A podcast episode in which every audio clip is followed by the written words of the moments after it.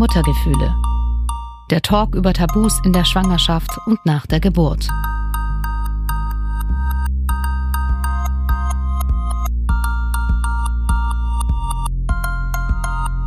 habe sie kurz gesehen. Ich glaube, da habe ich so meinen allerersten richtigen Gefühlsausbruch bekommen, als ich meine Tochter gesehen habe. Und einfach in dem Moment dachte so, das sind ja wirklich kleine Menschen. Also sie sind sehr klein, aber es sind kleine Menschen. Also das war, äh, irres Gefühl irgendwie. Das ist Katrin und was sie da beschreibt, das ist die Geburt ihrer Zwillinge bzw. den direkten Moment danach. Die beiden sind im Oktober 2022 als Frühchen auf die Welt gekommen, in der 30. Woche. Von Frühchen spricht man, wenn das Kind oder die Kinder in dem Fall vor der vollendeten 37. Schwangerschaftswoche auf die Welt kommen. Für Katrin war die Zeit rund um die Geburt und auch danach traumatisch. Trotzdem denkt sie auch gerne daran zurück, denn die beiden waren absolute Wunschkinder. Wie Katrin und ihr Mann damit umgegangen sind, als klar war, ihre Kinder müssen viel zu früh geboren werden und wie die Zeit danach war, als die beiden auf der Intensivstation im Brutkasten lagen und nicht rund um die Uhr bei ihren Eltern sein konnten, darum geht's in dieser Folge. Hi, ich bin Katharina und Host dieses Podcasts. Bevor wir starten, noch eine Triggerwarnung. Gleich am Anfang dieser Folge geht es auch um das Thema Fehlgeburt. Wir sprechen jetzt nicht im Detail darüber, denn in dieser Folge steht das Thema Frühchen oder Frühgeburt im Mittelpunkt. Aber wenn ihr euch mit diesem Thema Fehlgeburt unwohl fühlt und es was in euch auslösen könnte, dann hört euch diese Folge nicht oder nicht alleine an. Magst du uns vielleicht mal mitnehmen, bevor wir über das eigentliche Thema sprechen, wie denn überhaupt deine Schwangerschaft war? Wie, wie hast du davon erfahren? Wie war die Reise dahin zu deiner Schwangerschaft? Ähm, also die äh, Reise zu meiner Schwangerschaft, ähm, man muss ganz ehrlich sagen, ist es nicht meine erste Schwangerschaft gewesen. Ich hatte tatsächlich zwei vorherige Schwangerschaften, die leider äh, frühzeitig geendet sind. Und ähm, deswegen war es meine dritte Schwangerschaft sozusagen, ähm, die äh, eigentlich ganz gut verlief. Ähm, dadurch, dass es äh, Zwillinge waren, ähm, war es natürlich eine Risikoschwangerschaft. Ich ähm, war damals, muss kurz überlegen, 37, ist nochmal wieder ein Risiko äh, auf dem Papier zumindest. Und äh, deswegen war ich natürlich auch sehr, sehr engmaschig ähm, äh, in den Untersuchungen beim Frauenarzt und äh, ja, im Pränatalzentrum und, und, und. Also es war ähm, sehr aufregend, ähm, aber an sich war die Schwangerschaft eigentlich ganz schön. Wenn ich jetzt mal so von meinem Gefühl spreche, ähm, ich habe das sehr genossen. War das für dich dann noch ein Thema, sorry, wenn ich kurz unterbreche, ähm, wenn man schon mal sowas wie eine Fehlgeburt erlebt hat, ist es da noch in einem drin oder hattest du dann Vertrauen, das funktioniert jetzt? Hm, nein, ich hatte nicht wirklich Vertrauen. Okay. Ähm, nein, also das ist in einem drin. Und ich glaube, das bekommt man auch so schnell nicht wieder raus. Äh, man hat Ängste. Ängste und Sorgen. Und äh, da hilft es natürlich auch nicht, wenn man weiß, dass es äh, eine Risikoschwangerschaft ist. Ähm, das schwirrt einem doch immer so ein bisschen im Kopf umher. Das ist so. Kann ich nicht, äh, kann ich nicht leugnen. Ja, wie schwer es ist, eine Fehlgeburt oder den Verlust eines Kindes zu verarbeiten und wie unterschiedlich die Sterneneltern mit ihrer Trauer umgehen, das ist mir schon durch mehrere meiner Folgen bewusst geworden und auch, was es für sie bedeutet, wieder ein Kind zu erwarten, also dann eine Folgeschwangerschaft. Wenn euch diese Themen interessieren, dann hört euch gerne meine Folgen 1 und 8 an. Da geht es um die Themen Fehlgeburt oder Totgeburt. Und in Folge 5, da spreche ich mit Delia über ihren Kinderwunsch, nachdem sie bereits ein Kind verloren hat. Wann hast du denn erfahren, dass du Zwillinge bekommst? Das muss ich jetzt so blöd fragen, weil ich habe ja keine Zwillinge bekommen. Wann, wann sieht man das dann? Relativ schnell schon oder? Äh, man sieht das relativ schnell schon, ja. Ähm, tatsächlich war aber auch beim ersten Ultraschall, äh, hieß es, es ist eins. Mhm. Und äh, so hat man sich natürlich so ein bisschen, klar, darauf eingestellt, es ist ein Kind und äh, hat sich gefreut. Und äh, beim nächsten Ultraschall tatsächlich, äh, da war meine eigentliche Frauenärztin wieder da aus dem Urlaub. Und ähm, das war irgendwie auch ganz witzig. mein Mann war nicht mit dabei. Das ging damals noch nicht so einfach wegen Corona. Und ähm, ja, und sie sagte dann ganz selbstverständlich äh, bei der Untersuchung, also hier, das, da sehen wir Embryo 1 und ähm, ich denke, ja, gut, wieso sagt sie das denn jetzt so? Und äh, ja, da vorne oder da sehen wir äh, Embryo 2 und äh, das Herzchen oder beide Herzchen schlagen und äh, das ist doch toll. Und ich glaube, da hat sie mir das angesehen. Sagte, ähm, ist alles in Ordnung? Ich sagte, also sie wollen mir jetzt sagen, ich krieg Zwillinge. Oder äh, sagt sie, ja, hat meine Kollegin das gar nicht gesehen. Und ich denke, nein. Zumindest hat sie es mir nicht gesagt. Das war natürlich erstmal ein Schock und sie fragte auch, freuen Sie sich denn nicht? Ich sag, doch, aber lassen Sie mich mal ganz kurz einatmen und ausatmen. Ähm, sie haben mir gerade gesagt, ich bekomme zwei Babys. Also das war schon ein bisschen irre. Und im Hintergrund ja. hört man sich übrigens auch schon ein bisschen. Aber es ist nicht ja, schlimm. Entschuldigung. Nein, nicht gar so nicht schlimm. schlimm. Ich, ich hoffe. Ich weiß nicht, was passiert ist. Ähm aber es ist natürlich immer was los, ne? Ja, ich verstehe das. Bei meiner letzten Aufzeichnung äh, war es mein Kind, das im Hintergrund Geräusche ah, ja. gemacht hat. Also von daher völlig so normal. Und ich finde, bei so einem Podcast kann das auch sein. Also von daher, wenn ich hier war, wo dann?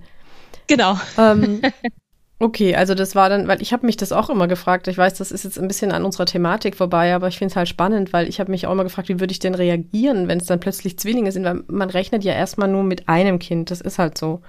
Ja, also es, äh, ich war völlig perplex. Ich glaube, meine Ärztin hatte mir das auch angesehen, ne? Weil sie ja fragte, freuen Sie sich nicht?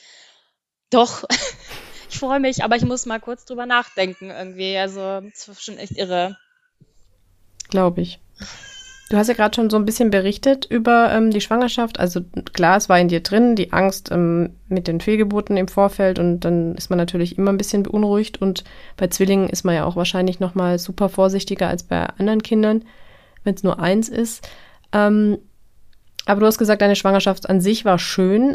Wann war dann klar, da ist was anders, als äh, ich es erwartet habe oder als wir damit geplant haben. Ähm, die werden wahrscheinlich früher auf die Welt kommen. Wie kam es dazu? Also ähm, es wird einem ja auch von vornherein gesagt, dass äh, Zwillinge meist, und ähm, die Betonung liegt auf meist, das passiert natürlich trotzdem, äh, nicht ganz ausgetragen werden. Ne? Also man sagt immer so drei, zwei, drei Wochen, vielleicht auch vier Wochen früher ist äh, in Anführungsstrichen normal, ja, soweit ich das sagen darf und kann. Ähm, also Zwillinge kommen meist früher auf die Welt und ähm, ich, ganz ehrlich, ich habe, ich bin äh, eine relativ zarte Persönlichkeit und habe natürlich in dem Moment auch gedacht, oder der zweite Moment war, ähm, als ich erfahren habe, das sind Zwillinge, habe ich gedacht, oh Gott, wie soll ich das denn machen? Wo sollen die denn hin? Und ähm, aber habe mir natürlich gar keine Gedanken gemacht, dass jetzt, also das äh, wäre jetzt Quatsch, dass ich da jetzt schon über eine Frühgeburt nachgedacht hätte, um Gottes Willen. Aber also es war äh, im Sommer, wollten noch mal in den Urlaub fahren, sind auch losgefahren mit dem Auto, weil wir dachten, na lieber, ne, sicher, sicher, wir fahren mit dem Auto ähm, und nicht mit dem Flieger, ähm, damit wir irgendwie schnell wieder zurückkommen können. So, das war so ein bisschen die Überlegung und die Ärzte haben auch gesagt, das ist äh, völlig in Ordnung. Ich weiß gar nicht, in welcher Woche ich war. Ich muss irgendwie in der 24. Schwangerschaftswoche gewesen sein. Und das ist ja eigentlich so eine Zeit, wo man äh, sich eigentlich ganz gut fühlt. Und ne, wenn alles in Ordnung ist, dann kann man auch gut nochmal verreisen und, und, Dinge machen, worauf man Lust hat, irgendwie, bevor das Kind oder die Kinder kommen. Und ähm, ja, dann sind wir losgefahren auf dem Weg in den Süden. Wir wollten eigentlich ursprünglich in die Toskana. Äh, ah, da habe ich schon so, wie gesagt, wir sind von einem Arzttermin direkt aus losgefahren. Also wir haben uns nochmal das Go geholt. Und da dachte ich schon irgendwie, das drückt so nach unten. Das ist so ein bisschen, ich habe so ein Ziehen im Unterleib. Ähm, und das war dann tatsächlich so, dass wir in Innsbruck auch ähm, geplant Halt gemacht haben. Und da das dann aber irgendwie schlimmer wurde und ich so ein Gefühl hatte und dachte, nee, irgendwas ist hier nicht in Ordnung, äh, waren wir auch dort im Krankenhaus, ein, zweimal glaube ich sogar, nur um auf Nummer sicher zu gehen. Und da war es tatsächlich schon so, dass ich immer mit einem ähm, verkürzten Gebärmutterhals zu kämpfen hatte. Also sowas bewegt sich auch mal wieder zurück. Es wird wieder länger und wieder kürzer, länger, kürzer. Ich weiß nicht, wie sich das verhält. Ich bin kein Mediziner, aber oder Medizinerin. Ähm, und da haben sie schon gesagt, so, hm, ja, Toskana. Sie haben nicht gesagt, fahren Sie, um Gottes Willen fahren Sie nicht, sondern sie haben schon so ein bisschen Bedenken geäußert. Ja, und somit haben wir den Urlaub abgebrochen und sind in Etappen aus Innsbruck hm. wieder zurück nach Hamburg. Ja, weil das war uns nicht wirklich geheuer. Kann ich total verstehen. Und wie ging es dann weiter in Hamburg? Bist du dann zu deinem Arzt oder zu deiner Ärztin gleich gegangen? Genau, ich bin dann natürlich gleich zum Frauenarzt gegangen und ähm, ich weiß gar nicht, ob da noch ein Termin dazwischen war, ehrlicherweise. Naja, auf jeden Fall hieß es, ja, ja, hm, das ist ein bisschen verkürzt und machen Sie mal ruhiger. Ich habe dann auch ein Beschäftigungsverbot bekommen. Ich war bis dato auch noch ähm, im Job. Und äh, da hat der Arzt aber auch gleich gesagt, nee, nee, nee, Sie machen mal halblang und Sie bleiben jetzt zu Hause. Also das heißt Beschäftigungsverbot. Ich bin also nicht aus dem Urlaub wieder zurückgekehrt. Ein Beschäftigungsverbot, das wird von einem Arzt oder einer Ärztin dann festgelegt, wenn die Gesundheit des Kindes und oder der Schwangeren gefährdet ist. Zum Beispiel, wenn die Gefahr einer Frühgeburt besteht. Es gibt unterschiedliche Beschäftigungsverbote. Ich habe euch dazu mal ein paar Infos in die Show Notes gepackt. Und ähm, ja, habe halt so ein bisschen ruhiger gemacht. Ne? Es hieß aber irgendwie nicht Bettruhe oder so. Ich habe mehrmals gefragt, ähm, das hieß es nicht. Nein, nein, machen Sie mal einfach ruhiger. Ja, das habe ich auch gemacht. Und ähm, ja, und dann geht es eigentlich gleich schon ins Thema Frühgeburt rein. Okay. Mm, also es hat dann nochmal tatsächlich, nachdem es hieß, ein bisschen ruhiger, hat es nochmal ein paar Wochen gedauert.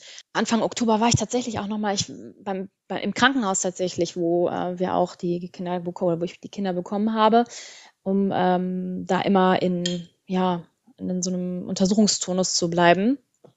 Und ähm, das war, weiß ich noch genau, am 3. Oktober, Tag der Deutschen Einheit, war ich im Krankenhaus und da haben sie mich wieder zurückgeschickt und gesagt, ja, gehen Sie mal wieder und ähm, sieht soweit alles in Ordnung aus, machen Sie mal halblang. So. Das war der 3. Oktober. Und ähm, dann bin ich am eine Woche später tatsächlich, äh, war ich nochmal beim Frauenarzt, weil ich dachte, irgendwas ist da nicht in Ordnung. So, ich ähm, verliere Flüssigkeit, ich weiß nicht, was es ist und man hat so ein Bauchgefühl, gedacht, ich gehe zum Arzt und gucken, ob das vielleicht auch Fruchtwasser sein kann. Ähm, und montags bei meinem Frauenarzt hieß es, nee, ist es nicht. Gebärmutterhalt sieht eigentlich auch ganz gut aus. Und mittwochs habe ich gedacht, nee. Also zwei Tage später habe ich gesagt, nee. Ich habe da echt auf meine Intuition, auf mein Bauchgefühl gehört und ich habe tatsächlich auch schon die Tasche gepackt, bevor ich zum Frauenarzt bin. Und habe gesagt, so, hier ist irgendwas nicht in Ordnung. Und dann haben sie mich ans CTG gelegt.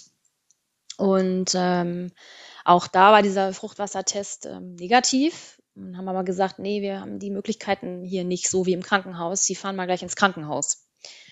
Und da habe ich meinen Mann angerufen und gesagt, so, du fährst mich jetzt ins Krankenhaus, bring bitte mal die Tasche mit. Ich habe die schon gepackt, weil ich glaube nicht, dass ich wieder nach Hause darf.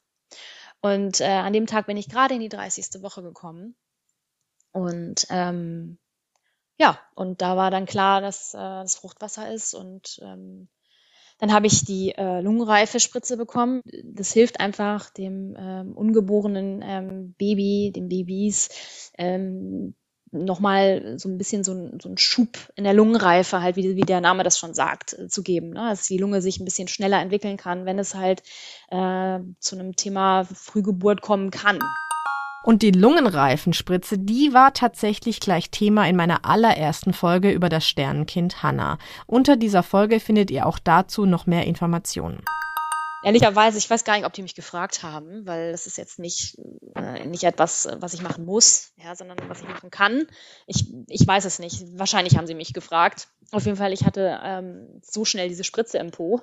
so schnell konnte ich gar nicht gucken. das muss halt 48 Stunden wirken. Oder 48 Stunden braucht es, bis es wirkt, sagen wir mal so, bis es bei den Kindern ankommt. Oder äh, bis es dann äh, entsprechend die, die Wirkung äh, zeigen kann. Ja, was soll ich sagen? Das waren ziemlich genau 48 Stunden und dann waren die beiden auf der Welt. Nur, dass wir das mal zeitlich nachvollziehen können. Ähm, in der wievielten Woche warst du dann? In der in der 30. Äh, Schwangerschaftswoche. Mhm. Ähm, 29 plus 2, sagt man. Also das okay. ist ähm, äh, die vollendete 29. Schwangerschaftswoche plus zwei Tage sozusagen. Das ist genau, ja dann, also 30. Schwangerschaftswoche. Ja, also wenn man überlegt, dass so 40 normal sind, dass Frühchen, äh, nee, dass Zwillinge, meine ich, äh, schon früher kommen, das habe ich auch schon gehört, auch von der Bekannten, die Zwillinge bekommen hat bei mir. Aber ähm, dass sie so früh kommen, ist ja dann doch äh, was anderes. Ähm, wie war denn deine Geburt? Ähm, wie, also wie, wie lief das ab? Du sagst 48 Stunden später waren sie da. Ähm, wo, wann ging's los? Äh, was war das für ein Gefühl? Also ehrlicherweise ging das alles so ein bisschen wie ein Film an mir vorbei. Ich habe das irgendwie so geschehen lassen. Ich kann das gar nicht in Worte äh, fassen, weil es war, ich war in dieser Situation und ich konnte es ja selber nicht steuern. Und so habe ich mich auch gefühlt tatsächlich. Ähm, also es ist dann tatsächlich freitags, also mittwochs ähm, bin ich dann ja ins Krankenhaus und äh, ja, freitags früh ist mir meine Fruchtblase geplatzt, eine von den beiden. Und äh, da war klar, ähm, das, das geht los. Und ähm, ich bin wirklich, bin davon wach geworden. Und dann habe ich meinen Mann angerufen, den, ähm, den habe ich natürlich auch erstmal geschockt, weil ich gesagt habe, ich glaube, wir werden heute Eltern. Und er so, das ist nicht dein Ernst. Ne? Seine genauen Worte will ich gar nicht wiedergeben, aber hm. er war schockiert. Ne? Und es ist, glaube ich nicht. Ich sag doch. Doch, und ähm, ich habe noch gesagt, ich sag bitte äh, kein Stress, ja, mach dich fertig, geh duschen, frühstücke bitte was ähm, und komm bitte ganz entspannt, weil so schnell wird es wahrscheinlich nicht gehen. Ich weiß nicht, woher ich dieses Wissen hatte. Also es hat mir keiner gesagt, aber das war so intuitiv. Mhm. Und ähm, ja, und dann war aber auch ziemlich schnell klar, mir war eigentlich schon vorher klar, dass das ein Kaiserschnitt sein wird, weil die zwei einfach noch zu schwach und zu klein sind. Mhm. Und ja, das war's dann am Ende auch. Also das ging relativ schnell. Ich kann mich noch erinnern, dass ich im Kreissaal dann den Arzt, der mich dann zum letzten Mal nochmal untersuchte, äh, noch gefragt hat, äh, so jetzt, also er sagte jetzt ein Kaiserschnitt und wir fahren sie jetzt rüber in den OP und ich so jetzt? Ja, natürlich jetzt. er hat mich angeguckt, ja, natürlich jetzt. Wir können jetzt nicht mehr warten. Ich sag, okay, alles klar.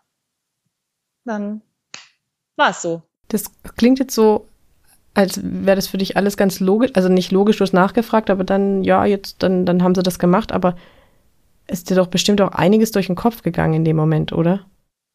Ich kann es dir nicht sagen. Okay. Wirklich nicht. Ich, wie gesagt, ich, das ist wie so ein, wie so ein Film. Und ich habe, man hört ja auch so von so ganz ähm, ja, so Geburtstraumata und, und so weiter, ne? dass also Frauen wirklich Schlimmes erleben. Und ich meine, ein, ein Kaiserschnitt ist jetzt nicht sonderlich schön. Ja, ich habe mir das anders vorgestellt. Das ist auch etwas, wo ich ein bisschen noch ähm, dran rumknapse, ehrlicherweise. Ähm, aber es war nun mal so. Also mir wurde die Entscheidung einfach abgenommen. Es ging nicht anders. Und deswegen habe ich mich da so wahrscheinlich einfach so in diese Situation, ja, so einfach reinfallen lassen. Das hm. klingt jetzt vielleicht ein bisschen doof, aber ähm, was hätte ich machen sollen? So und ich glaube, da hat irgendwas in meinem Körper so irgendwie so ein Mechanismus in Gang gesetzt. So ja, ist jetzt so, äh, da müssen wir jetzt durch. Und ich war aber stets eigentlich immer positiv gestimmt.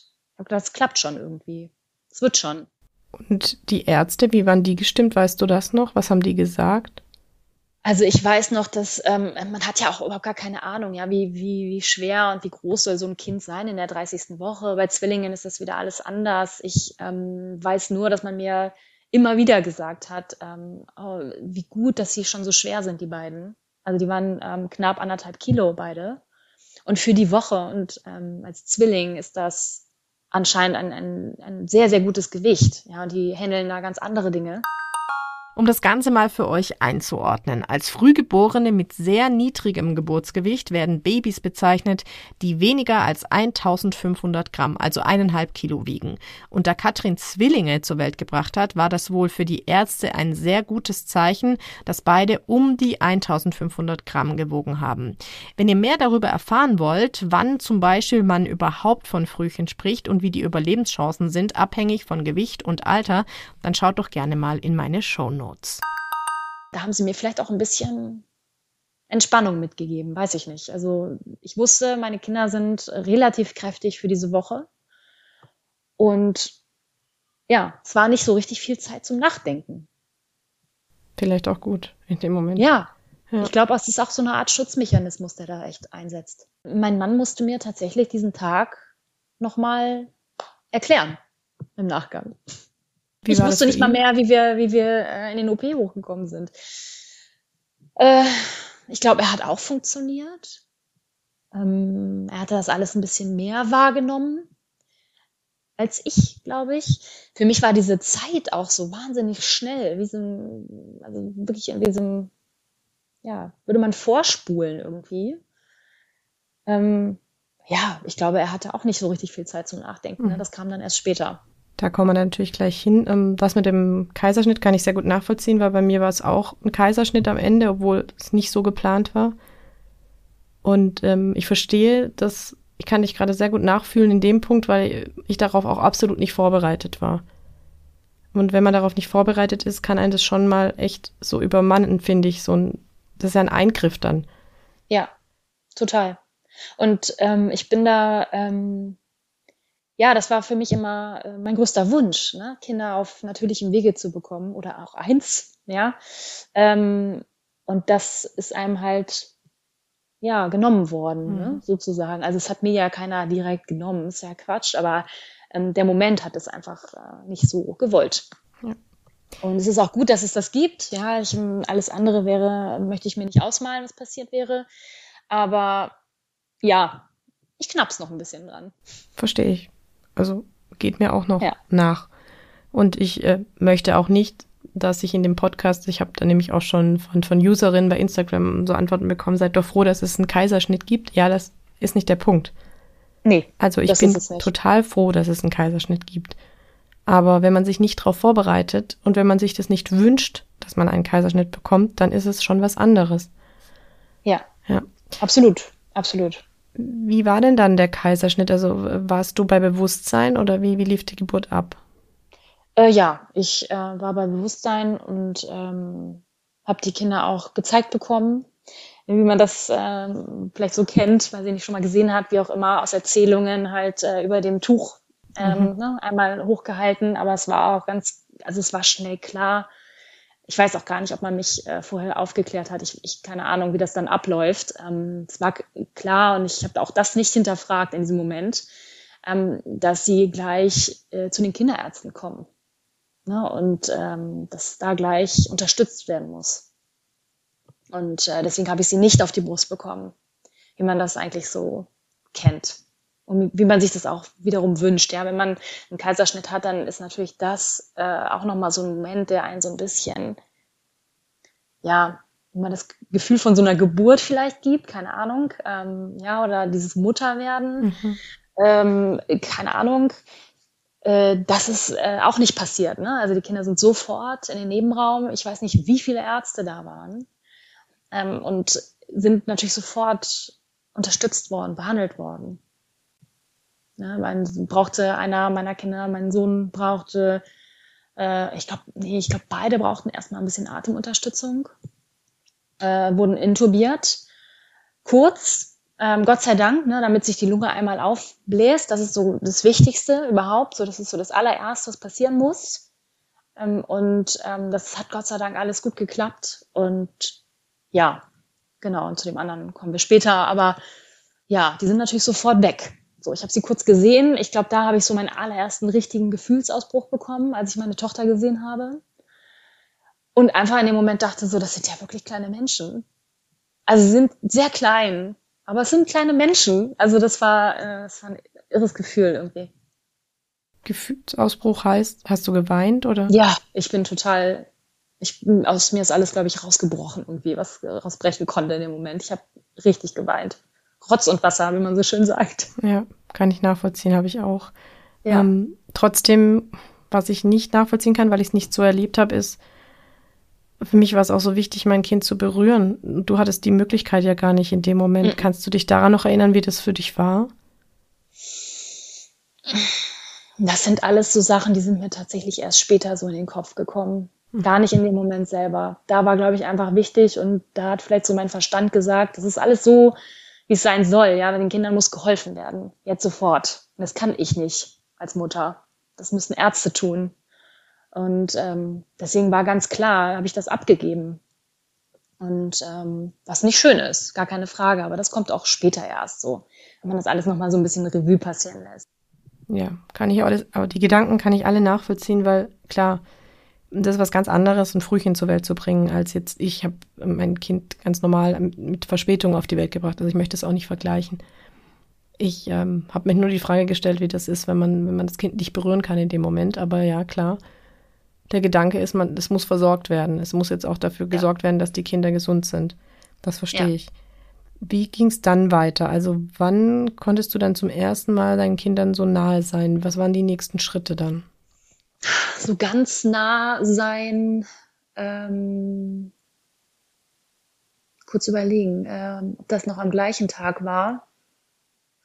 Die sind mittags auf die Welt gekommen und ähm, ich bin natürlich dann nochmal versorgt worden, ne? also der Kaiserschnitt ähm, verschlossen und ähm, alles das, was halt dazugehört und bin dann in einen Kreissaal wieder geschoben worden, Ähm, ich weiß gar nicht, mein Mann kam dann wieder dazu, der durfte natürlich nicht mit dabei sein, als sie mich operiert haben.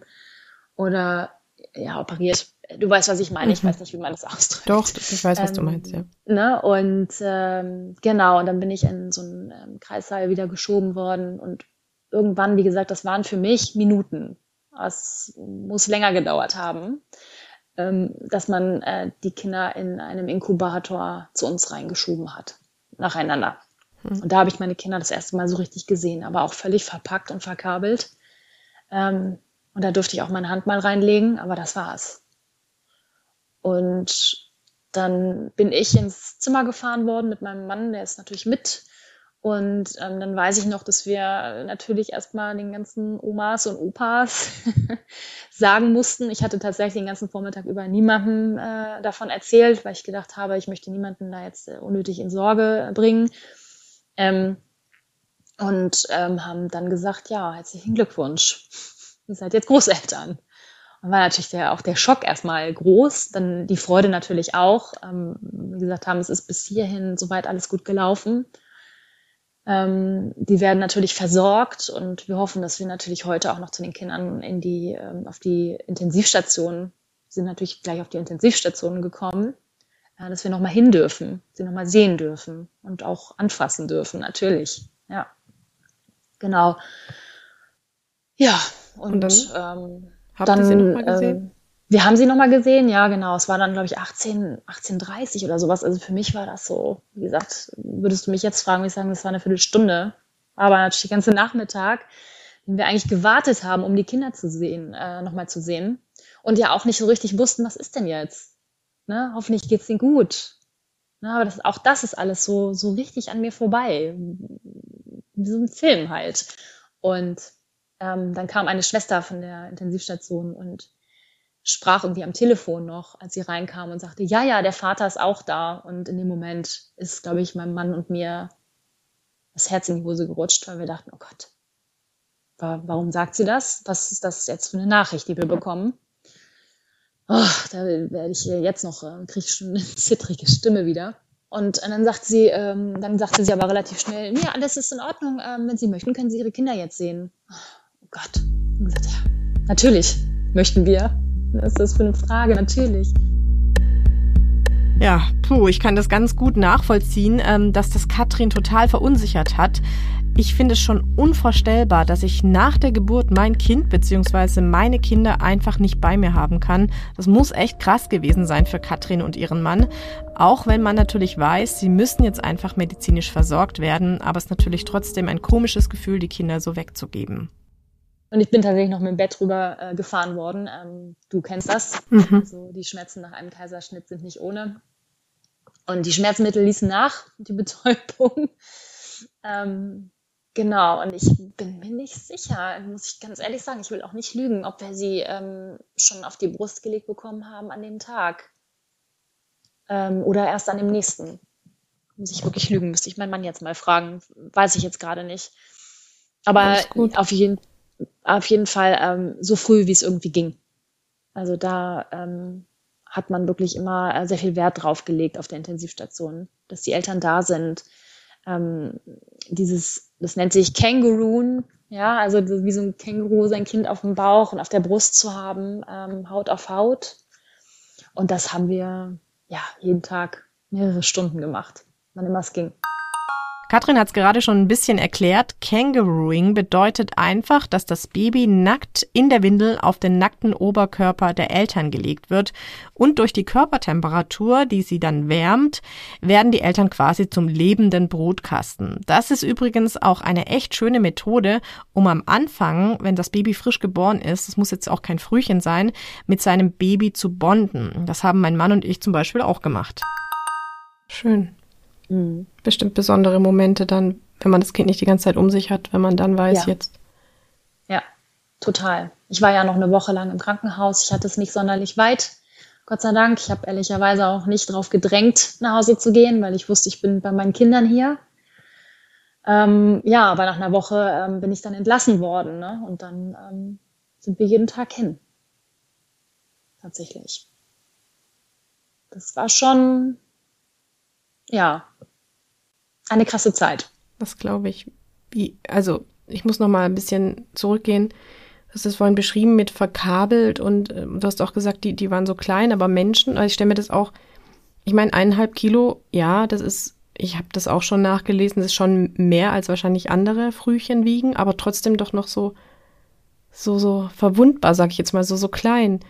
Ja. Was war das für ein Gefühl, deine Kinder so zu sehen, so, so klein und so in, in diesem äh, Inkubator ist ja Brutkasten, oder? Hat man früher ja, gesagt? genau.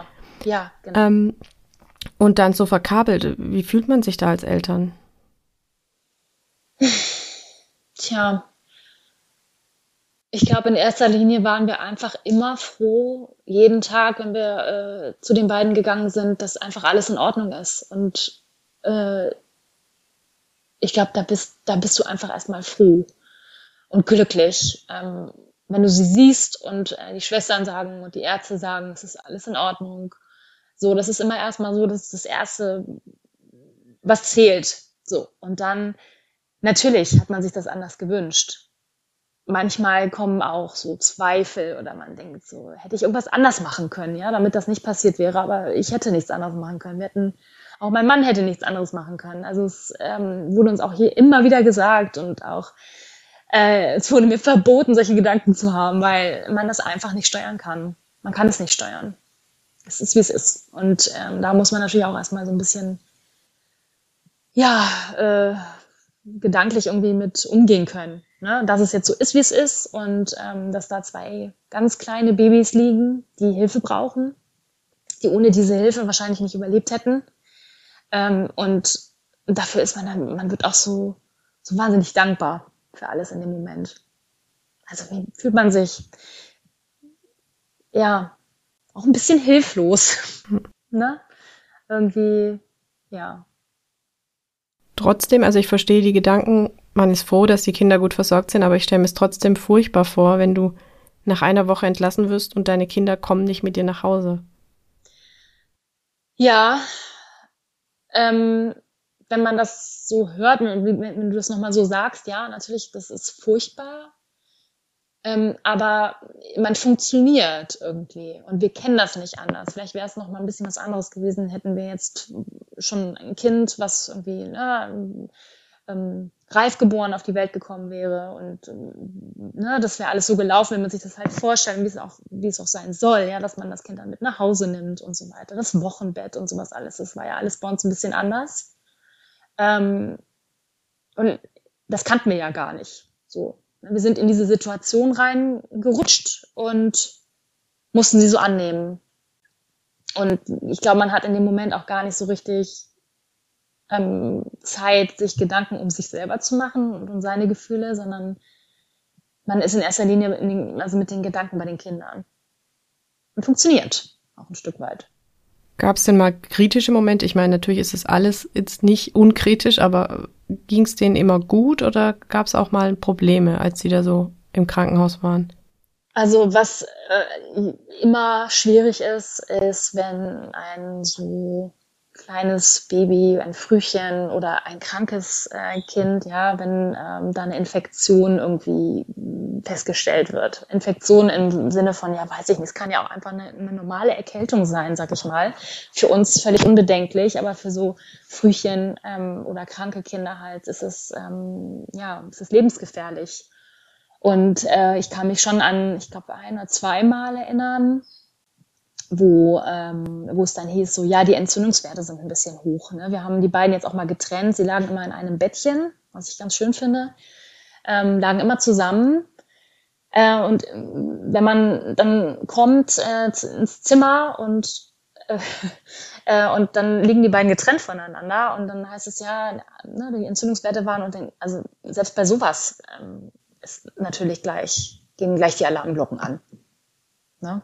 Und mhm. am Ende, äh, ich klopfe mal auf Holz, ähm, war es dann nicht dramatisch. Aber man ist ja auch so völlig neu. Man weiß ja auch einfach nichts darüber und wie das so gehandhabt wird und wie vorsichtig sie ja auch tatsächlich sind. Ne? Wir sind sehr, sehr vorsichtig, sehr, sehr bedacht. Und also ich fühlte mich da eigentlich schon jederzeit sehr gut aufgehoben in dem Krankenhaus und auf der Intensivstation und nachher auch auf der Überwachungsstation. Ach, Sie sind dann von der Intensiv auf eine andere Station noch gekommen. Genau. Also nach drei Wochen Intensivstation ähm, hat man dann äh, beschlossen, die sind soweit stabil, es ist soweit alles in Ordnung und ähm, die beiden können jetzt äh, auf die Überwachungsstation. Also Überwachungsstation, ähm, boah, das hat bestimmt auch wieder einen anderen Namen. Es tut mir leid, weiß ich jetzt gerade nicht. Fällt mir jetzt gerade auch kein Begriff ein, aber ich glaube, man kann sich vorstellen. Ja, ne, und da, da sind dann auch schon auch ältere oder, oder reifgeborene Kinder, die vielleicht ein bisschen schwierigeren Start ins Leben hatten oder ähm, ja, also mit jeglichen, ja, es gibt tausend Möglichkeiten. Ähm, und da sieht das dann auch schon wieder ein bisschen anders aus. Ja, da sind nicht ganz so viele Kabel mehr. Die waren trotzdem verkabelt. Es wird ja immer noch und bis zum Schluss ähm, die Atmung, also der Sauerstoff kontrolliert, also der Herzschlag, der Puls und sowas alles. Das wurde ja alles immer ähm, gemonitort. Ähm, das heißt, die Kabel waren da. Und ähm, was ich jetzt ganz vergessen habe äh, zu sagen, was natürlich auch ein Thema ist, ist das Stillen. Das ja, wollte ich noch fragen, ja. Genau, und das, das, das Füttern ähm, von Frühchen. Also wie gesagt, da kommt es ja auch total auf die Woche an. Ja, das kann, es gibt ja immer so Milestones irgendwie. Als die gehört haben, es 30. Woche, das ist ein so ein Milestone, wo man sagt so, okay, ne, da ist jetzt so schon äh, dies und das deutlich besser ausgereift. Ja, ich, wie gesagt, ich bin keine Medizinerin. Ich möchte mich da nicht zu weit aus dem Fenster lehnen. Ähm, und ähm, was äh, wollte ich damit jetzt sagen? Ach so, und, ähm, und das Trinken halt, ne? Und die Kleinen konnten natürlich nicht an die Brust. So, das, dafür waren sie zu schwach. Die konnten, die hatten diesen Reflex noch gar nicht. Das heißt, es war erstmal, ähm, hatten sie eine Magensonde. So, und da wurde dann Muttermilch von mir quasi über die Magensonde den beiden gefüttert. Es ging anfangs ganz gut, irgendwann wurde es ein bisschen schwierig alles und ähm, ja, dann wurde auch zugefüttert und, und, und. Und dann haben wir halt auf dieser Überwachungsstation sukzessive das Trinken gelernt. Na, so blöd das klingt. Ähm, aber ja, die beiden mussten es erst lernen. Hattest du irgendwann mal die Möglichkeit, sie dann zu stillen oder ging das dann nicht mehr?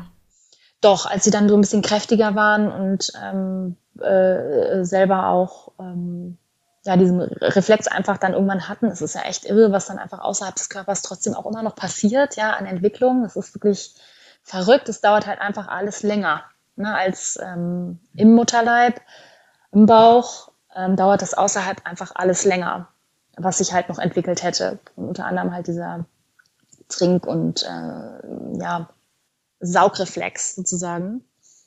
Und ähm, ja, also das war tatsächlich bis kurz vor Entlassung bei meiner Tochter tatsächlich immer wieder Thema, ne, dass sie sich verschluckt hat. Und ähm, ja, und so ein Verschlucken ist halt, das sieht immer schlimm aus. Ne? Ich meine, vielleicht, man kennt das ja, man selber oder halt auch die Kinder, wenn die sich verschlucken, das, das ist für eine Mutter und für einen Vater irgendwie, also für mich ist es auf jeden Fall erstmal so ein totaler Schreck.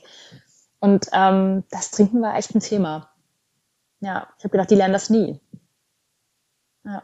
Also sie haben dann auch, ähm, ich habe sie auch angelegt, äh, ab und an. Ich war ja nicht 24-7 da. Ähm, das heißt, sie mussten auch lernen, aus der Flasche zu trinken. Und äh, ja, es hat aber, ich kann schon mal bisschen spoilern, es funktioniert heute. das ist schön. Also wenn man es möchte. Es gibt ja auch Frauen, die nicht stillen wollen. Deswegen war ich ein bisschen vorsichtig, dich jetzt zu fragen, aber. Ach so, ich still nicht mehr. Entschuldigung, das war vielleicht jetzt ein bisschen miss äh, Nee, ich still natürlich nicht, aber es mit der Flasche und Flasche trinken und mhm. trinken generell, das, das klappt heute. Aber Stillen hat später dann noch funktioniert zu Hause, oder? Ja, mehr oder weniger. Ich habe dann aber irgendwann auch aufgehört. Ich glaube, nach drei oder vier Monaten ähm, wurde das schon sehr, ähm, wurde das Stress für uns alle irgendwie. Und dann habe ich äh, mich dazu entschlossen, schweren Herzens, auch so eine Sache, mit der ich auch immer noch so ein bisschen knapse, ähm, äh, habe ich dann gesagt, nee, es ist, geht nicht mehr. Und habe das dann auch aufgehört. Ja. ja. Geht auch. Zwillinge vielleicht auch nochmal äh, es gibt Zwillingsmamas, die machen das und ja. äh, mein größter Respekt. Also das ist schon auch einfach, das ist eine Aufgabe. Das stelle ich mir auch wirklich so vor, weil ich weiß, wie es ist, ein Kind zu stillen. Ja. Also, und das doppelt. Ja. ja. Sag mal, wann seid ihr denn eigentlich dann, nach wie vielen Wochen durftet ihr denn dann alle aus dem Krankenhaus zusammen? Nach neun Wochen. Neun Wochen, okay. Wir sind kurz vor Weihnachten nach Hause gekommen. Ja. Und wie war das dann zu Hause? Ja, komisch, ne? Ich werde das nicht vergessen, wie die zwei auf dem Sofa dann in den Maxikosis, wir haben sie dann da abgestellt und sie guckten uns an und wir guckten sie an. Und haben dann gedacht, so, was machen wir jetzt? also das war irgendwie auch so ein bisschen, das werde ich nie vergessen, diesen Moment. Wirklich gedacht, okay, jetzt, jetzt geht das Leben mit Kindern so richtig los. Ja. Aber es war natürlich schön. Ne? Also wir waren super happy, dass das auch noch so vor Weihnachten geklappt hat. Das war äh, noch ein bisschen kritisch auch eine Zeit lang, ob das überhaupt klappt. Und ähm, deswegen waren wir einfach erstmal total glücklich, dass äh, es geklappt hat. Und natürlich auf der anderen Seite, wenn dann auf einmal, ach, wir hatten auch noch drei Nächte äh, im Krankenhaus zu üben, sozusagen. Also mein Mann und ich sind ins Krankenhaus eingezogen, äh, hatten da so ein Familienzimmer und äh, die beiden waren dann bei uns auf dem Zimmer. Und das waren drei sehr harte Nächte. Glaube ich. ja. Und haben gedacht, okay, also das äh, geht dann jetzt also so zu Hause weiter. Aber gut, so ist es halt mit Babys, ne? Ja, aber was waren denn die größten Herausforderungen, wenn du sagst üben? Das würde mich mal interessieren. Hm. Ähm, naja, wir kommen ja, wir, also wie soll ich das sagen? Wir kommen ja aus einer ständig überwachten Zeit. Also die Kinder waren ständig überwacht, jetzt von irgendwelchen Monitoren oder von Schwestern oder Ärzten. Ähm, und es gibt einem natürlich immer so ein Stück Sicherheit, was gut ist. Auf der anderen Seite, wenn du dann aber auf dich alleine gestellt bist, hast du schon mal auch so ein bisschen mulmiges Gefühl, ne? Atmen sie richtig? Ne, jetzt hat er sich verschluckt, was mache ich jetzt? Oder ähm, ja, also, also ganz, ganz komische Dinge gehen da äh, einen durch den Kopf.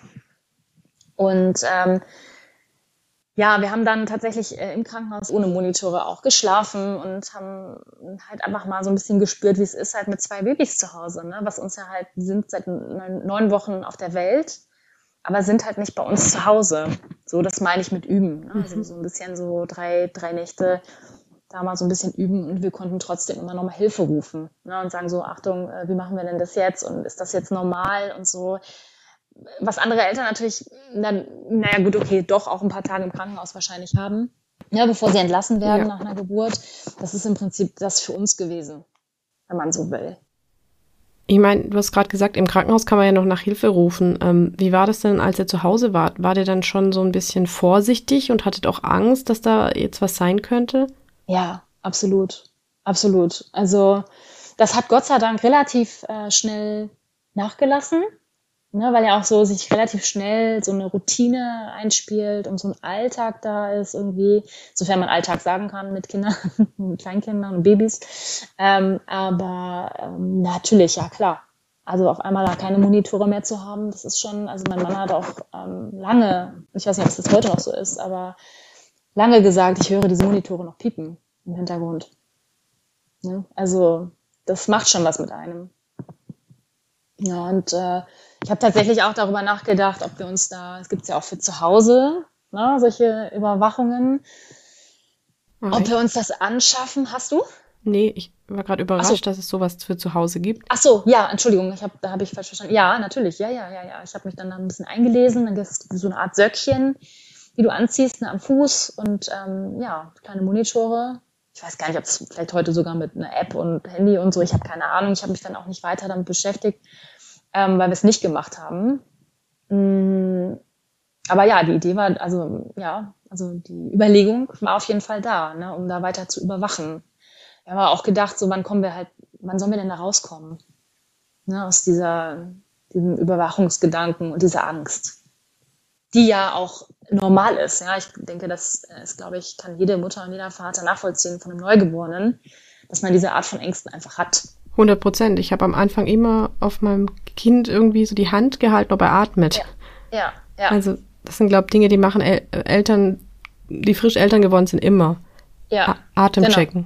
Mhm. Ja, absolut. Also, wenn du das jetzt alles so berichtest und du hast es ja auch so ein bisschen angesprochen, das ist ja schon irgendwo auch so eine Art Trauma, die du da erlebt hast oder die ihr erlebt habt. Also ich habe da ganz schön viel miterlebt, mit euren Kindern zusammen. Wie habt ihr das dann als Familie verarbeitet danach?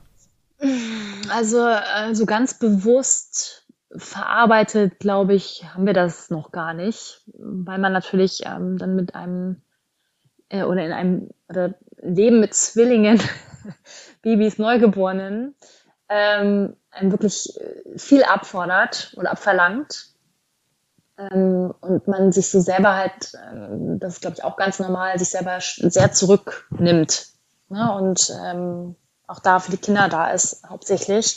Das tut man, glaube ich, wohl oder übel, ob man das möchte oder nicht. Man nimmt sich sehr zurück und ähm, ja, auch seine Gefühle so ein bisschen. Ne? Und wir sprechen darüber ganz offen, ähm, regelmäßig, auch wenn solche Gedanken einmal wieder einholen, das passiert auch. Ähm, aber auch eigentlich ziemlich dicht gefolgt von einer unendlichen Dankbarkeit, dass es so gelaufen ist, wie es gelaufen ist am Ende. Und Nichtsdestotrotz äh, merke ich in mir selber, ich glaube, da muss noch ein bisschen was verarbeitet werden. Definitiv. Mhm. Definitiv. Na, ob es dann auch die zwei Fehlgeburten sind, ja, dann in diese Risikoschwangerschaft rein, die Frühgeburt. Also da ist schon viel passiert. Ja. Ich kann das total verstehen, dass man sagt, also jetzt irgendwie auch sowas an Therapie zu denken oder so mit Zwillingen, wann soll ich die Zeit auch noch aufwenden dafür? Aber ja, Klar. Ich kann dich nur ermutigen als jemand, der während der Schwangerschaft, das war aber auch einfacher zeitlich gesehen, eine Therapie gemacht hat, als es ihr nicht gut ging.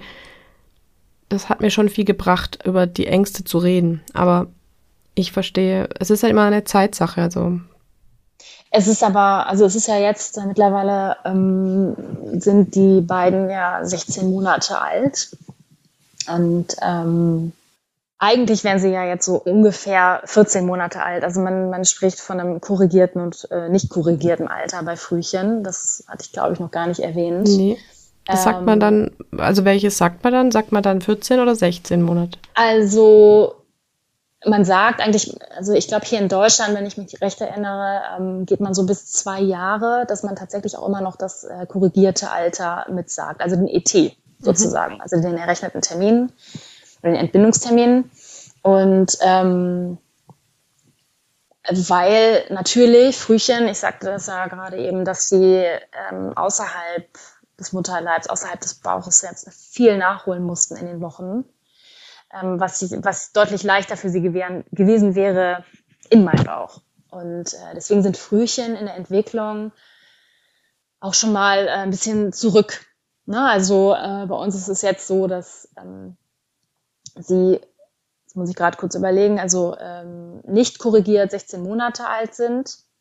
Ähm, und dann würde man jetzt natürlich auch bei den ganzen U-Untersuchungen ne, eigentlich ein 16 Monate altes Kind äh, vor sich sehen wollen und der, der muss dies und der muss das können und so weiter und so fort. Ne? Man kennt ja diese U-Untersuchungen, mhm. äh, wo so viele Dinge einfach gecheckt werden und ähm, dann gehen sie schon auch hin und sagen, okay, aber eigentlich wären sie 14 Monate alt oder 13,5 sogar. Ähm, und, und von daher geht man da auch so ein bisschen halt, korrigiert man halt einfach noch. Ne, damit man weiß, okay, die müssen vielleicht auch noch nicht das und das können, was vielleicht ein, ein 16 Monate altes Kind kann. Das klingt jetzt so plump, ne? Jedes Kind ist anders ne? und entwickelt sich auch anders. Aber man guckt immer so dazwischen. Mhm. Ne? Und so nach zwei Jahren, ich glaube in Deutschland ist es, sagt man so ganz offiziell, nach zwei Jahren korrigiert man so gut wie gar nicht mehr, es sei denn, da sind wirklich irgendwelche ähm, schwerwiegenden Entwicklungsprobleme. Ähm, ich glaube, in anderen Ländern macht man das mit drei sogar noch. Ähm, aber es sieht jetzt bei uns so aus, toi toi toi, dass man hoffentlich auch bald gar nicht mehr korrigieren muss. Das mit dem korrigierten Alter, das war für mich total neu, das wusste ich nicht. Wenn ihr euch das mal ganz in Ruhe anschauen wollt oder euch das jetzt zu schnell ging, was wir da erklärt haben, dann schaut doch gerne mal in meine Shownotes, da habe ich euch auch Infos zum korrigierten Alter bei Frühchen hinterlegt. Also ich musste ja tatsächlich, die beiden sind jetzt in die Kita gekommen, in die Krippe. Mhm. Und ähm, da habe ich das natürlich auch erwähnt, ähm, in dem Nebensatz, ehrlicherweise. Ich habe es nicht großartig ähm, zum Thema gemacht. Ich habe nur gesagt, sind beides Frühchen. Und ähm, na, wie alt sie sind und korrigiert. Und ähm, dann bin ich auch wirklich mit großen Augen angeguckt worden, ne, weil sie mir das fast nicht glauben wollten. Also von daher sind wir da ganz glücklich und frohen Mutes weiterhin, dass es ähm, so gut läuft und dass man den beiden das einfach nicht mehr anmerken wird. Also die haben das nicht geglaubt, dass die wirklich Frühchen waren? Ja. Ah, mhm. okay gut, dass sie es sagen. Ich glaube, also was heißt gut, dass sie es sagen? Am Ende ist es egal. Aber ich denke, in dem Alter jetzt ähm, ist es schon auch nochmal wichtig, ja, weil sonst wird vielleicht eine Erzieherin kommen und sagen, dies und das und das noch nicht und so. Und dann kann man sich das vielleicht einfach schon erklären, warum das vielleicht noch nicht so ist. Ich weiß jetzt nicht. Ich will jetzt nicht sagen, laufen, das ist Quatsch, weil da gibt's ja auch eine Range von bis Monaten, wann Kinder anfangen zu laufen. Das wäre jetzt irgendwie ein schlechtes Beispiel, aber ich, ich hoffe, ich habe das jetzt ein bisschen erklärt. Doch, ich habe das ich, ja, okay. gut verstanden. Ich habe noch eine Frage. Ich glaube, das habe ich aber auch gelesen. Das werde ich auch auf jeden Fall nochmal googeln. Mutterschutz hattest du dann auch länger, oder?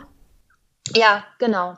Muss ich tatsächlich auch überlegen. Äh, mit Zwillingen ähm, hast du, was ist normal, sind zwölf Wochen, ne? Mhm. Äh, ich glaube, ich hatte 16, ja. Aber das war das nicht wegen Frühchen, sondern wegen Zwillingen? Nein, wegen Zwillingen, ja. Ach so, ich dachte nämlich, dass man als Frühchenmama auch länger hat. Ja, ähm, will auch nichts Falsches sagen. Dadurch, dass sie jetzt zu früh gekommen sind, ich hatte ja meinen Mutterschutz vorher nicht. Das heißt, es hat sich nach hinten gelegt, mein Mutterschutz weil das war ja viel zu früh und somit ist das dann weiter nach hinten äh, gerutscht. Genau. Und Frühchen und Zwillinge, da überschnitt sich irgendwas. Von daher hätte ich nicht länger. Also äh, dann waren es 18, glaube ich, oder sowas. Ich weiß nicht, es waren ein paar Wochen mehr, aber es hat ja. sich tatsächlich nicht, nichts getan, ob frühgeboren oder, okay. oder Zwilling. Halt. Das, da beides zutraf, ähm, war es sowieso länger. Also damit da jetzt gar keine falschen Informationen durch mich in den Umlauf kommen, das hatte ich wohl irgendwie verdrängt, wie lange ich wirklich im Mutterschutz war. Und zwar war ich das natürlich nicht zwölf Wochen, sondern 14. Normal sind sechs Wochen vor und acht nach der Geburt. Also insgesamt 14. Und bei Frühgeburten sind es, wie Katrin korrekt gesagt hat, 18 Wochen. Wir haben ja gerade schon ein bisschen drüber geredet, äh, wie man es vielleicht noch merkt oder auch nicht merkt bei deinen Kindern. Ähm, mhm. Merkst du zu bestimmten Punkten noch, dass sie Frühchen waren oder ist es raus aus eurem Alltag? Mm, also was natürlich, sie sprechen ja noch nicht oder ne, also es sind ja noch viele Dinge, die in der Entwicklung noch passieren. Deswegen würde ich das jetzt nicht ausschließen, dass vielleicht noch mal irgendwo irgendwie was ist. Ähm, aber jetzt, ähm, also der Status quo ist, dass man ihnen das eigentlich nicht anmerkt. Ich würde jetzt behaupten, dass sie vielleicht etwas zierlicher wirken. Ja, also noch nicht mal so von der Kilozahl. Also da sind wir eigentlich auch ähm, äh, ganz gut dabei tatsächlich. Mein, mein äh, Sohn ist ein bisschen kräftiger als meine Tochter. Ähm, und äh, also da ist überhaupt nichts zu beanstanden, sag ich mal. Aber die sind, es gibt ja diese, diese Kurven, diese Perzentilen. Ich glaube, da sind die natürlich unter der Norm, mhm. aber nicht auffällig unter der Norm. Also es gibt auch einfach zarte Kinder und zarte Babys und meine gehören dazu. Und das liegt vielleicht daran, dass sie zu früh sind, vielleicht auch nicht. Perzentile, auch ein Wort, das ich durch die Geburt meines Sohnes beim Kinderarzt dann gelernt habe. Einfach gesagt ist das ein Maßstab für die Entwicklung des Kindes in Bezug auf Größe, Gewicht und Kopfumfang im Vergleich zu anderen Kindern im gleichen Alter. Und auch hier findet ihr einen Link in den Show Notes, der das Ganze ganz gut erklärt. Hast du manchmal die Angst, dass sie durch die Frühgeburt irgendwie, also dass irgendwas Bleibendes da sein könnte, dass sie oder ja, ja. ja die Angst gibt es sicherlich, äh, aber man ist oder man lässt sich doch immer ganz gerne so ein bisschen tragen von von den Aussagen der Ärzte, die dann immer sagen, das sieht alles gut aus. So, was man halt jetzt sagen kann. Ne? Da mhm. kommen ja noch so viele Entwicklungsstufen und ne, das, da kommt ja noch so viel. Das kann uns natürlich keiner sagen, was eventuell noch, ich, sprachlich vielleicht irgendwie irgendwas ist. Aber ähm, klar, ein bisschen Angst schwingt damit, aber wir sind jetzt einfach mal positiv und hoffen, dass es nicht der Fall ist. Ja. Ich wollte jetzt auch nicht die Negativität verbreiten. Nein, alles hab, gut, alles gut. Ja, das ist ja eine berechtigte Frage. Ja. Also ähm, klar, wie gesagt, das, ähm, das ist äh, eine Angst ist natürlich da, klar. Oder eine Sorge. Was heißt mhm. Angst? Eine Sorge. Wir haben ja zu Anfang des Gesprächs auch mal drüber gesprochen und du hast es erwähnt, es gibt ja ähm, sogenannte Risikogeburten auch und bei manchen Menschen besteht ja die Gefahr oder bei manchen Frauen, dass es zu einer Frühgeburt kommen könnte aus bestimmten Gründen. Mhm. Aus deiner Erfahrung raus, was würdest du denn den Frauen oder den Eltern auch raten, die sich womöglich auf eine Frühgeburt einstellen können? Irgendwas, was du da jetzt mitgenommen hast, gelernt hast, was du denen mitgeben könntest? Also, wenn, also ich sag mal so, wenn ich etwas anders machen würde, äh, würde ich, glaube ich, entgegen der, des Rats meines Arztes mich wahrscheinlich doch eher hinlegen und Bettruhe wahren. Wahrscheinlich, wenn es jetzt wie in dem Fall bei mir ähm, mit dem ähm, verkürzten Gebärmutterhals zu tun hat. Ich glaube, das hätte ich besser mal einfach gemacht. So, das ist so mein Gefühl. Ja, ob das das jetzt verändert hätte, wahrscheinlich nicht. Hm. Ähm, das ist etwas, wo ich immer denke, so vielleicht. Ne? Ich meine, das macht ja, ich meine, die Erdanziehungskraft und so, irgendwie macht das Sinn, ja, wenn irgendwie was von oben drückt. Ne? Und äh, das ist so das, was, was ich so im, im Nachhinein denke. Und als es dann soweit war, ich glaube, dass man einfach vertrauen muss. Man muss so ein bisschen Vertrauen ähm, ähm, mitbringen, auf jeden Fall. Und es kann halt gut gehen. Und es geht ganz, ganz oft gut. Also ich habe ähm, viele Geschichten gehört und ganz oft geht es gut. Wir leben in einer Zeit, die so viel möglich machen kann. Und ähm, ja, und ich mit der Geschichte irgendwie ein bisschen Mut machen möchte. Ja, man kann es einfach nicht ändern. Es ist, wie es ist. Und ähm, man muss ein bisschen mit Vertrauen an die Sache rangehen und es kann halt einfach gut gehen. Und daran einfach glauben. Und ja, sich einfach darüber freuen, dass es einfach diese Möglichkeiten und diese Hilfe heutzutage gibt.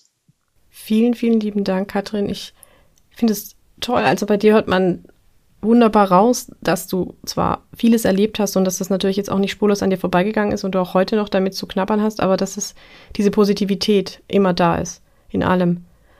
Und das finde ich wirklich toll. Also die war, glaube ich, von Anfang an auch für euch beide dann wahrscheinlich die Rettung, dass ihr immer gedacht habt, es, es geht alles gut und wir sind hier gut versorgt. Ja, und aber auch über, ganz wichtig, auch über die Ängste und Sorgen miteinander sprechen als Paar. Hm.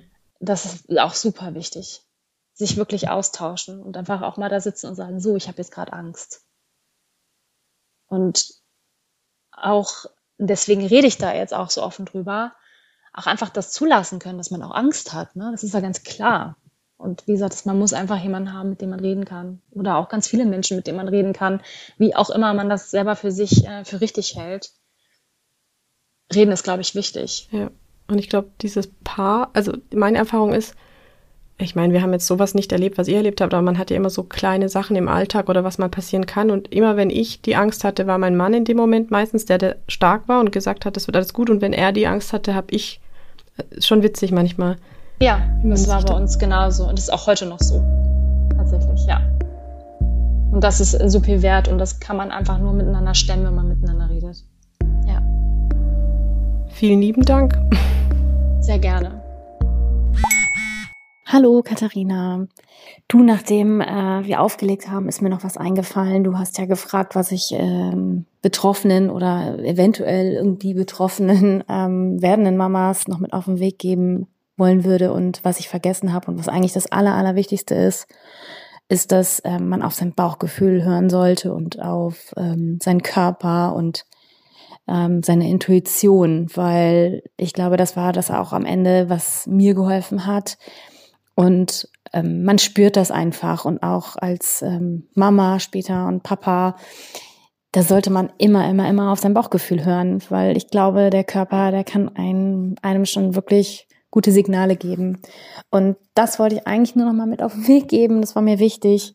Und ähm, ja, ich ähm, danke dir für das tolle Gespräch und wünsche dir noch einen schönen Tag. Tschüss. Ja, ich bin Katrin, wie ihr eben schon gehört habt, sehr, sehr dankbar, dass sie so offen über ihre Frühgeburt ihrer Zwillinge mit mir gesprochen hat, auch wenn die Zeit natürlich nicht einfach für sie war. Und ich fand es auch schön, dass sie sich später nochmal per Sprachnachricht bei mir gemeldet hat, dass sie sich nochmal Gedanken um unsere gemeinsame Folge gemacht hat. Das ist auch ein ganz wichtiger Punkt, den sie da anspricht, auf das eigene Bauchgefühl zu hören. Tatsächlich hat mir das als Mutter schon ganz oft geholfen, auch in kleineren Fragen zum Beispiel, die natürlich nicht mit einer Frühgeburt zu vergleichen sind. Aber sowas wie, kann mein Kind das denn jetzt schon essen? Oder kann mein Kind das jetzt wirklich schon machen? Oder ist es noch zu klein? Oder sowas wie, ist es okay, wenn ich jetzt mit dem Stillen aufhöre? Ist das für mein Kind auch in Ordnung? Es hilft dann ganz oft, auf das eigene Bauchgefühl zu hören. Wenn ihr mehr über die Themen in meinem Podcast oder über Katrin und auch mich erfahren wollt, dann schaut doch gerne mal auf meinem Instagram-Profil vorbei. Den Link findet ihr auch in den Show Notes. Dort freue ich mich dann über eure Likes, Kommentare und wenn ihr mir folgt. Ihr könnt mir auch gerne schreiben. Zum Beispiel hat sich auch Katrin bei mir über Instagram gemeldet und so ist dann unsere gemeinsame Folge entstanden.